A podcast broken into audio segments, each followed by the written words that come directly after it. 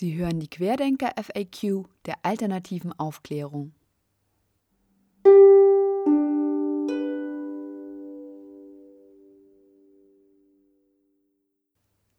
Folge 6 Rechtsextremismus oder die Frage, wer ist schuld? Die Querdenkenbewegung habe eine deutliche Tendenz in eine rechtsextreme Richtung, hieß es im Dezember aus dem Thüringer Innenministerium. Die Verbindung von einem esoterischen Weltbild mit Linken, Vegetariern, Impfgegnern und Gurus erscheint für viele Menschen intuitiv. Aber wie passt da der Rechtsextremismus ins Bild? Esoterik verbindet man schließlich doch eher mit Herr als mit Glatzen. Obwohl die Pazifisten und liberalen Hippies der 68er unser Bild der Esoterik stark geprägt haben, brachte die moderne Esoterik von Anfang an ein Weltbild hervor, das sowohl als Aufruf zur allgemeinen Verbrüderung als auch als Aufruf zum Rassenkampf verstanden werden konnte. Die Theosophin Helena Blavatsky behauptete, im in Tibet verborgenen Buch Zyan die detaillierte Beschreibung der spirituellen Evolution gelesen zu haben.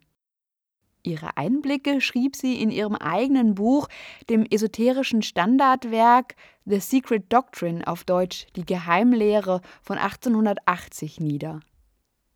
Die Menschheit habe sich von einem geistigen zu einem materialistischen Wesen entwickelt und müsse nun zurück zu ihrer geistigen Existenz finden, heißt es darin. Diese Entwicklung vollziehe sich in Menschheitszeitaltern, die Blavatsky Wurzelrassen nannte. Diese sogenannten Wurzelrassen waren von Mythen der griechischen Antike inspiriert unserer Zivilisation vorausgegangen seien die Wurzelrassen der Polarier, der Hyperboreer, der Lemurier und der Atlantiker. Und nun befinden wir uns im Zeitalter der Arier. All diese Wurzelrassen seien aber wieder unterteilt in je sieben Unterrassen, wobei eine solche Rasse immer jeweils die nächste ablöse. Die fünfte Unterrasse der Arier seien die Teutonen, also die Deutschen. Die sechste arische Unterrasse werde dann erstmals zu Beginn des 21. Jahrhunderts in den USA auftreten, glaubte Blavatsky, die selbst gebürtige Russin war, allerdings die amerikanische Staatsbürgerschaft erworben hatte. Diese sechste Unterrasse werde aufgrund ihrer fortgeschrittenen spirituellen Entwicklung übernatürliche Fähigkeiten aufweisen. Auf die Vorstellung von Wurzelrassen bezogen sich unter anderem die völkische ariosophische Gesellschaft, die wie die anthroposophische Gesellschaft eine Splittergruppe der theosophischen Gesellschaft war. Sie deutete die Theosophie als rassistische Ideologie und förderte aktiv die Ziele der Nationalsozialisten.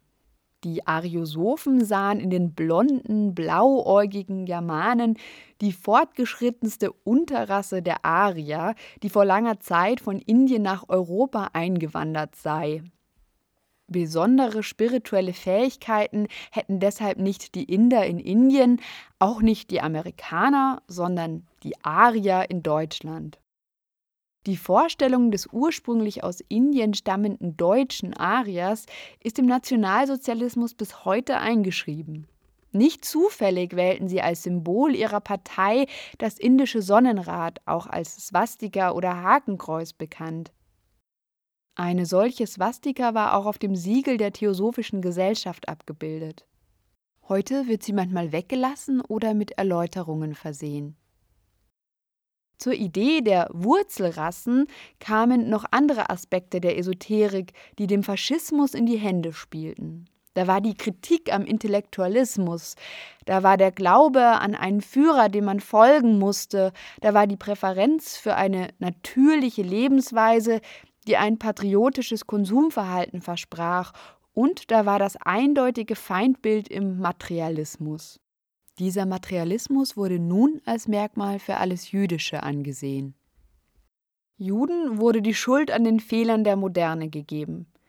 Sie wurden zur Personifizierung der kalten, herzlosen Industriegesellschaft und ihrer Folgen stilisiert und galten damit als Kommunisten und Kapitalisten zugleich.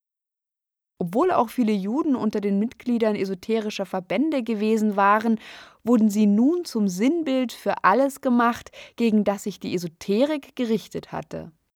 Waren Juden Ärzte, so galten sie als Vertreter der kalten Wissenschaft, als Tier- und Menschenquäler. Hinzu kam noch, dass es das orthodoxe Judentum gebot, Tiere zu schächten, was als Beweis für ihren kaltherzigen Materialismus, der den Tieren die Seele absprach, angesehen wurde.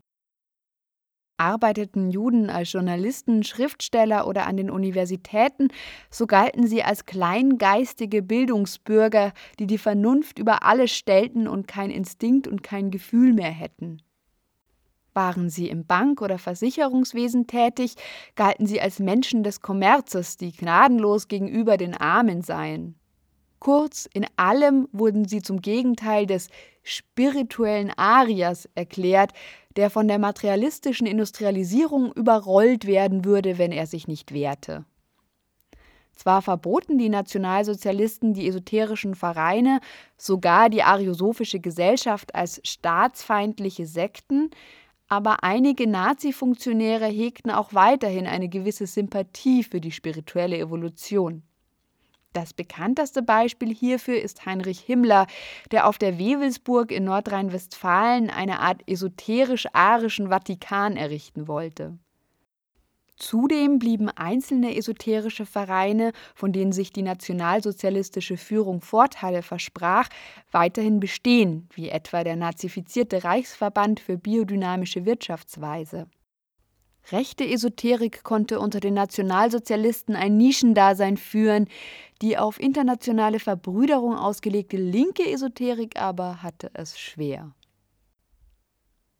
Nach 1945, während des Kalten Kriegs, fand die Nazi-Ideologie vor allem in den USA neuen Aufschwung und erhielt von nun an eine eindeutig religiös-esoterische Färbung. Dass Himmler selbst ein esoterisches Weltbild vertreten hatte, wurde nun als Beleg für diese neue Deutung des Nationalsozialismus angesehen. Der Kommunismus und die schwarze Bürgerrechtsbewegung erschienen als Bedrohung des weißen christlichen Amerika, gegen die der Nationalsozialismus ein adäquates Mittel sein sollte. Nation wurde hier nun als Rasse gedeutet, wie das etwa der Begriff der Aryan Nation widerspiegelt. Der Nationalsozialismus wurde damit nicht mehr als Nationalismus im ursprünglichen Sinn, sondern als ein internationaler Zusammenschluss der weißen Rasse gegen die Bedrohung durch andere Rassen verstanden. Adolf Hitler wurde zu einem spirituellen Führer verklärt, der die Gefahr durch die jüdisch-kapitalistisch-kommunistische Elite klar erkannt habe. Diese Elite wolle die spirituelle Evolution aufhalten und einen Rassenkrieg auslösen, indem sie der schwarzen Rasse einrede, deren Misserfolg liege nicht an ihrer, wie es bei diesen esoterischen Rassisten heißt, niedrigeren spirituellen Entwicklungsstufe, sondern an ihrer sozialen Benachteiligung. Hitler habe diese Gefahr gesehen und versucht, sie abzuwenden. Hinzu kam das typisch esoterische Paradox zwischen wissenschaftlichem Fortschrittsglauben und Kulturpessimismus, das bereits die Sozialreformer des 19. Jahrhunderts geprägt hatte. In der Esoterik traf die Kritik an den Missständen der Industrialisierung von Anfang an auf ein grenzenloses Vertrauen in den technischen Fortschritt. Dies hatte bereits im 19. Jahrhundert zu einer großen Begeisterung für Science-Fiction-Romane unter Esoterikern geführt. In den 50er Jahren des 20. Jahrhunderts blühte diese unter Nazi-Esoterikern wieder auf und so fanden Motive wie etwa die Reichsflugscheibe, das angebliche UFO der Nazis, ihren Weg in das rechtsextreme Weltbild. Da sich die neuen Nazis als internationaler Verbund begriffen, expandierten sie und reimportierten den neu formulierten und stark esoterisch angereicherten Rechtsextremismus zurück nach Deutschland. Spätestens von diesen esoterischen Neonazis wurde der Holocaust dann als eine karmische Reinigung betrachtet, die den Ariern zwar karmischen Schaden gebracht hätte, aber ein notwendiges Übel gewesen sei, weil die Juden nun in einer spirituell höheren Rasse wiedergeboren würden. Damit wird nicht nur der Holocaust verharmlost, sondern mit unfassbarem Zynismus findet hier eine Täter-Opfer-Umkehr statt, die die Nazis als Märtyrer der spirituellen Evolution darstellt. Diese widerwärtige Theorie vertritt unter anderem der deutsche Nazi-Esoteriker Jan Udo Holi, besser bekannt als Jan van Helsing, der in Deutschland zum Bestsellerautor avancierte, bevor seine Bücher wegen Volksverhetzung verboten wurden. Zum ersten Mal auf Holy aufmerksam geworden bin ich übrigens, als ich eines seiner Bücher im Schrank der Mutter eines Freundes sah. Sie war Heilpraktikerin, mein Freund zog in seinem Zimmer Hanfpflanzen. Eine klassische Hippie-Familie. Als sich die internationale Gemeinschaft nach dem Ende des Kalten Krieges umorientieren musste und man in der amerikanischen und russischen Politik deshalb von einer neuen Weltordnung sprach, änderte sich auch das Feindbild der Rechtsextremen. Man hatte der eigenen Regierung zwar schon immer misstraut, doch nun saß der Feind eindeutig nicht mehr in Russland, sondern in den eigenen Hauptstädten. Nun wurde das nazi-esoterische Weltbild folgendermaßen formuliert durch die Propaganda der liberalen Machthaber, die Homosexualität und Frauenrechte stärkten, werde die Geburtenrate der Weißen gesenkt, während nicht weiße Rassen von der Regierung bevorteilt würden und somit langsam die Oberhand gewinnen. Das Ziel der neuen Weltordnung sei der Aufbau einer von einer grausamen Geheimelite gelenkten Weltregierung.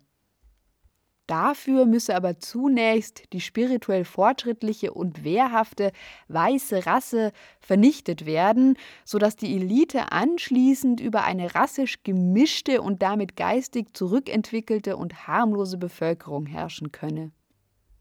In diesem Kontext kommt in den 90er Jahren auch zum ersten Mal die Behauptung auf, dass der Bevölkerung zur Überwachung Mikrochips implantiert werden sollen.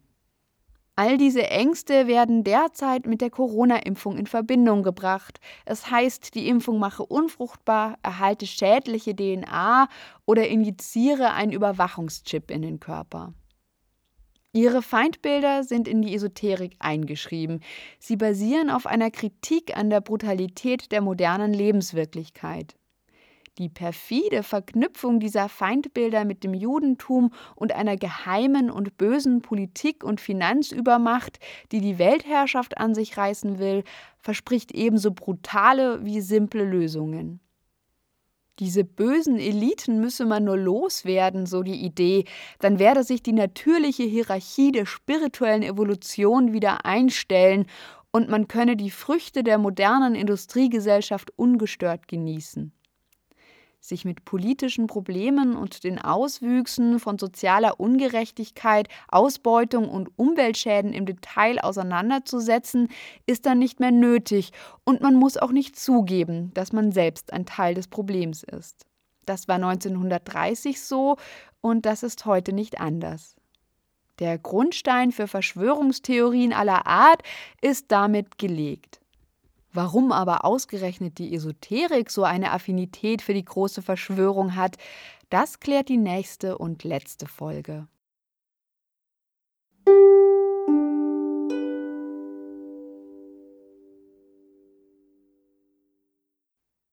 Diesen Podcast gibt es auch zum Nachlesen auf www.alternative-aufklärung.org.